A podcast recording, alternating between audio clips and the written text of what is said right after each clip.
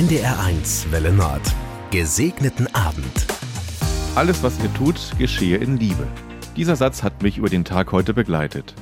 Es handelt sich um die Jahreslosung für dieses Jahr, also das Motto der Kirchen für 2024. Ich dachte an diesen Satz, als ich in den Nachrichten hörte, dass eine wütende Menge mutmaßlich Bauern Robert Habeck daran gehindert hat, von einer Fähre aus an Land zu gehen und nach Hause zu fahren. Keine Frage, wir leben in schwierigen Zeiten und viele sind verunsichert. Was wird das neue Jahr bringen? Werden wir bei den vielen Krisen und Kriegen, die wir gerade haben, wenigstens ein bisschen vorankommen? Den Landwirten geht es um ihre Existenz. Die geplante Streichung von Subventionen schmerzt und am Ende des Tages ist weniger Geld in der Kasse. Darum sind Proteste dagegen natürlich legitim. Doch wo ein Politiker angegriffen wird, wo seine körperliche Unversehrtheit nur noch unter Einsatz von Polizeigewalt garantiert werden kann, da ist eine Grenze überschritten.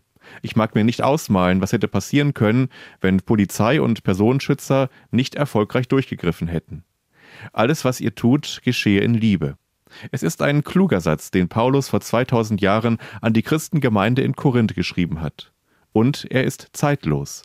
Denn zu allen Zeiten waren Menschen unterschiedlicher Meinung und haben miteinander gestritten. Doch wie soll es jemals besser werden, wenn wir nicht damit anfangen, diesen Satz in die Realität umzusetzen?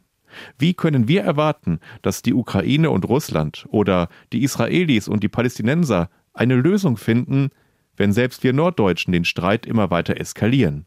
Waren wir nicht immer für unseren kühlen Kopf und unsere hanseatische Sachlichkeit bekannt? Nehmen wir uns also die Jahreslosung zu Herzen, gerade wenn wir unterschiedlicher Meinung sind und miteinander streiten. Alles, was ihr tut, geschehe in Liebe.